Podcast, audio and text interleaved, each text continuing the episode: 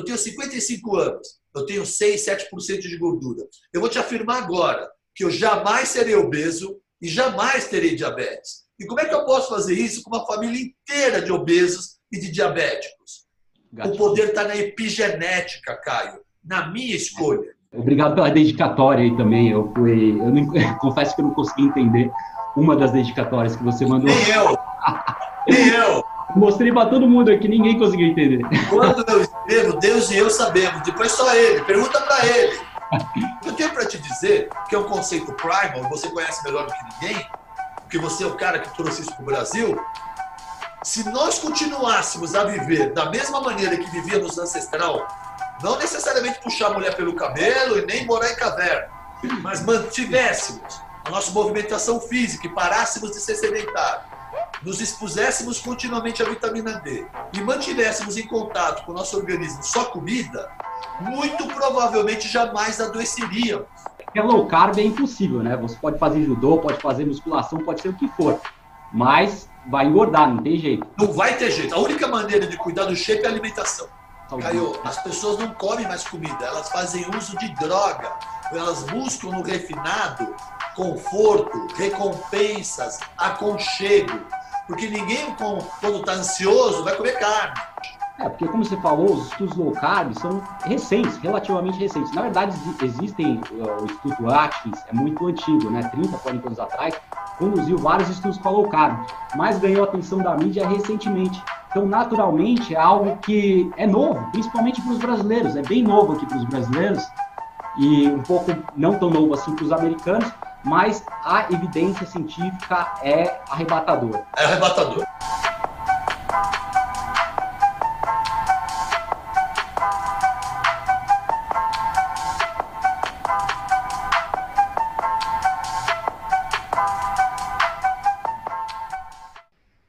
Oi, pessoal, tudo bem? Aqui é o Caio Fleury falando, é um prazer falar com vocês. Eu estou aqui com um convidado especial, o médico Mohamed Barakat, conhecido como Dr. Barakat, que atua há mais de três décadas no campo de saúde. Ele é fundador do Instituto Barakat de Medicina Integrativa, que foca na saúde através da alimentação, atividade física, qualidade do sono, controle do estresse e, além de tudo, o equilíbrio corpo, mente e espírito. Esses são os pilares de sustentação de todo o seu trabalho com esse olhar holístico, ele é reconhecido por defender veementemente o conceito de comida de verdade. Tudo que eu falo aqui também, ou seja, uma alimentação sem industrializados, embutidos, conservantes e sem carboidratos refinados. Dr. Baracá tem quase um milhão e meio de seguidores no Instagram e eu considero uma grande influência positiva para a população brasileira. E, além de tudo, ele tem a barba mais estilosa que eu já vi. tento imitar aqui, mas não dá certo, só cresce aqui na frente, então não tem jeito, não tem jeito. Então, boa noite, doutor. É um prazer conversar com você. Eu acho que essa entrevista vai ser muito útil aqui para os ouvintes do canal, canal Caio Fleury Low Carb. Pode seguir o canal aí do YouTube, pessoal, curtir esse vídeo. Então, vamos que vamos conversar contando, contando sobre a sua história, que, para quem não sabe, ele é um imigrante libanês. Então, conta para o pessoal que idade você chegou aqui no Brasil, como foi sua infância, sua adaptação aos costumes, dificuldades financeiras, enfim, toda a história. Bacana, cara. É prazer por estar aqui. Queria lembrar que também já conheci você numa das minhas pesquisas lá no seu tanquinho. Encontrei lá você por lá e depois coincidiu quando veio ah, essa, essa solicitação. Pô, é uma oportunidade única aí de conhecê-lo pessoalmente. Então, legal a, vida e, a, e, o, e, o, que há de comum entre nós, que é a pesquisa sobre o low carb, nos aproximar.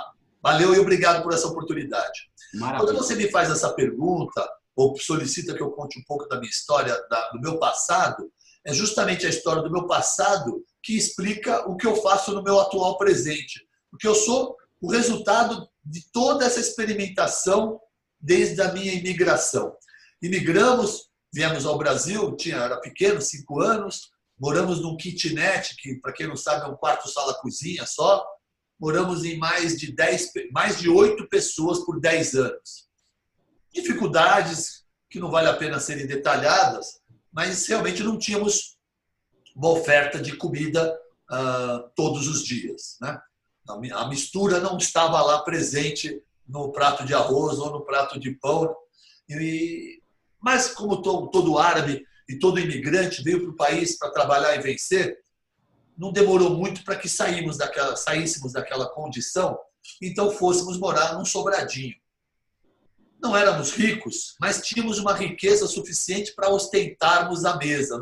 Então nós ostentávamos a riqueza à mesa. Porque árabe é um pouco exibido, gosta de exibir as coisas, de compartilhar tudo que tem, mas o que nós tínhamos era uma grande fartura depois daquele período duro, que era uma mesa farta de comida. Eu lembro que os primeiros contatos com a comida italiana me encantou. Eu lembro que eu comi uma lasanha uma vez, cara.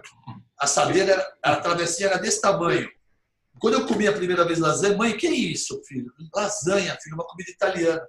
Eu até lacrimejava, sabe? Mãe, quero comer todos os dias. Por seis anos, ela fez dia sim, dia não, dias alternados a lasanha. Eu comia metade da travessa com arroz, feijão, macarrão e uma mistura. E no dia seguinte, a outra metade da travessa com arroz, feijão, macarrão e a mistura. E assim iam dias, meses, anos, doces, frutas, todo mundo feliz. Não percebíamos o que estávamos fazendo. O nosso comportamento estava, sem sabermos, ativando informações genéticas que só descobrimos depois dessa dessa dessa abundância, dessa dessa extravagância. Ah, e logo, imediatamente, aos 12, 13 anos, já estava com mais de 100 quilos. A minha mãe se tornou uma mulher bariátrica. Uma das minhas irmãs também fez cirurgia bariátrica. Duas tias maternas se tornaram bariátricas.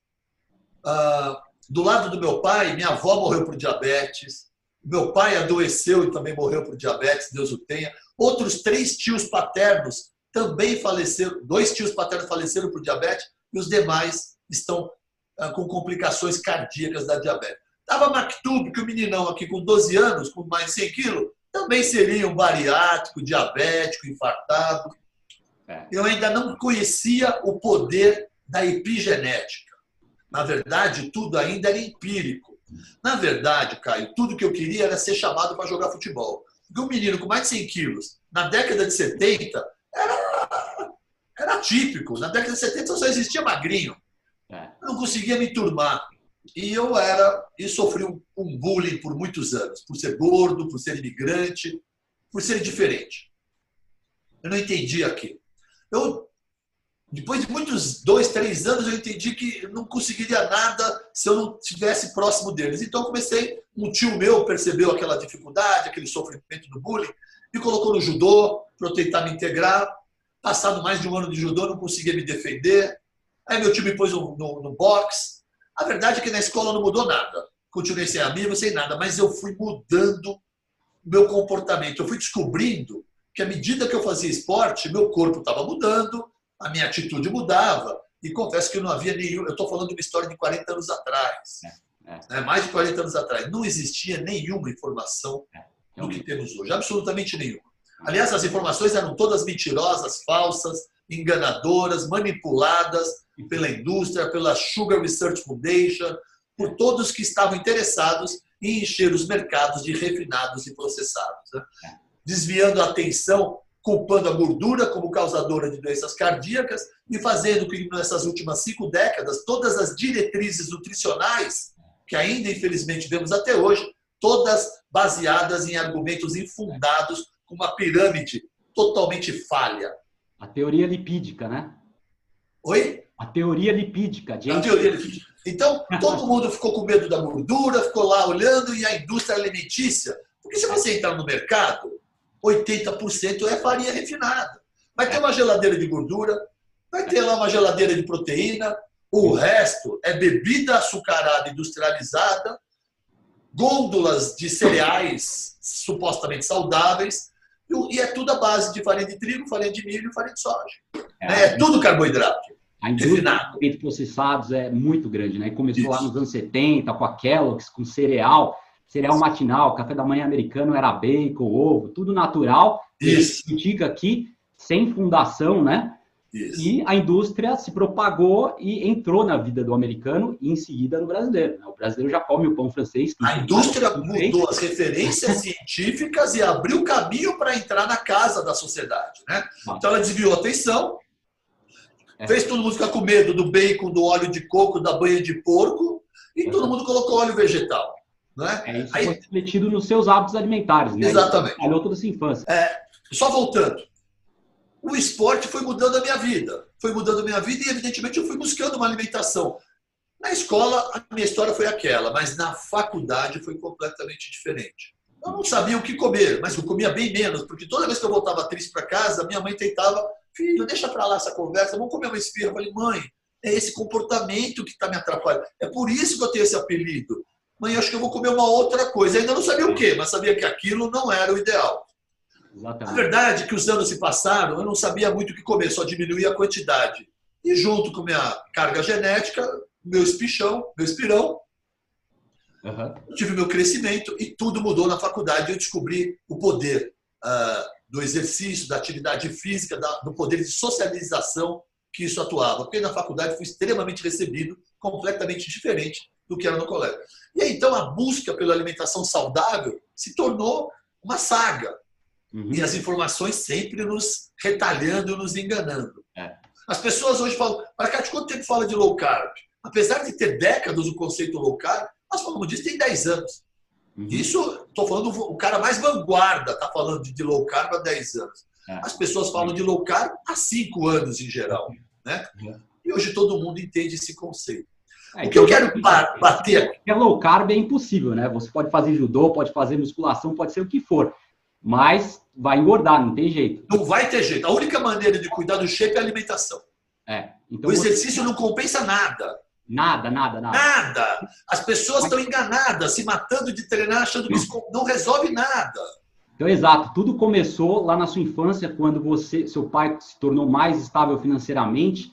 Daí você ganhou 100 quilos, né? Você começou a ficar obeso. Isso teve um impacto tremendo na sua vida. Você começou a comer lasanha, começou a comer arroz, isso. feijão. E assim, a lasanha, né? Os farináceos, refinados, que, que, levou essa situação, né? Então, Aí mas eu quero. comer todo dia massa. Você já tinha experimentado a lasanha dourado, daí que surgiram os problemas. Mas aí você, quando trocou de apartamento com a sua mãe, isso eu vi na sua entrevista, foi muito interessante. Você falou que a mesa ficou grande. A mesa ficou grande. A partir daí, vocês chamaram o bairro todo para sentar e compartilhar. Poxa, você ouviu umas entrevistas minhas por aí. Sensacional essa história. sensacional. A gente quer compartilhar a nova, a nova alegria. Então, convidávamos os vizinhos, convidávamos, até os feirantes eram convidados para almoçar lá em casa. Daí mais para frente você descobriu a low carb, então. Então, mas antes disso, qual é o ponto importante que eu quero colocar aqui? Porque é algo que as pessoas ainda não entendem o poder que elas têm, todos nós temos nas nossas mãos, e esse poder se chama escolha.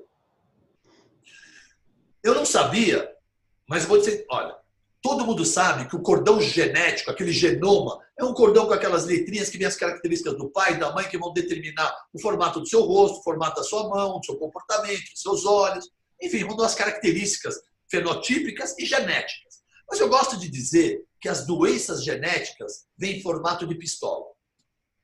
Uhum. Eu nasci com uma pistola para obesidade e nasci com uma pistola para diabetes. Tanto que existe um termo que associa as duas, chama diabesidade. Porque a obesidade crônica no envelhecimento pode levar a diabetes. Pistola, Caio. Pistola tira sozinha? Não. O que é preciso para uma pistola tirar? Gatilho. Gatilho. O que, que é acionar o gatilho de uma informação genética? Caramba. Comportamento. Então, se você, então, o que, que é importante? O que, que é comportamento? Tem um nome, chama epigenética. Exato. Então, hoje, a gente sabe, tem a certeza absoluta. Eu já te disse, tem uma carga genética para diabetes, tem uma carga genética para diabetes e outra para obesidade. Eu tenho 55 anos, eu tenho 6, 7% de gordura. Eu vou te afirmar agora que eu jamais serei obeso e jamais terei diabetes. E como é que eu posso fazer isso com uma família inteira de obesos e de diabéticos? Gatilho. O poder está na epigenética, Caio, na minha escolha. Ah, eu escolhi há muitos anos não beber álcool. E não é porque eu não, não acho legal, porque o álcool é muito açúcar para minha carga genética. Eu, como pré-diabético, entendi que pão, açúcar, amido não é para mim. E não adianta um colega médico dizer que eu posso comer, que basta tomar um remédio que equilibra. É mentira, falácia. Quem tem predisposição a diabetes está proibido de ficar se entupindo de farináceo. A única maneira de não expressar a doença é o comportamento e a escolha. Algo que eu entendi mais tarde e, evidentemente, assumi o controle disso. Então, um recado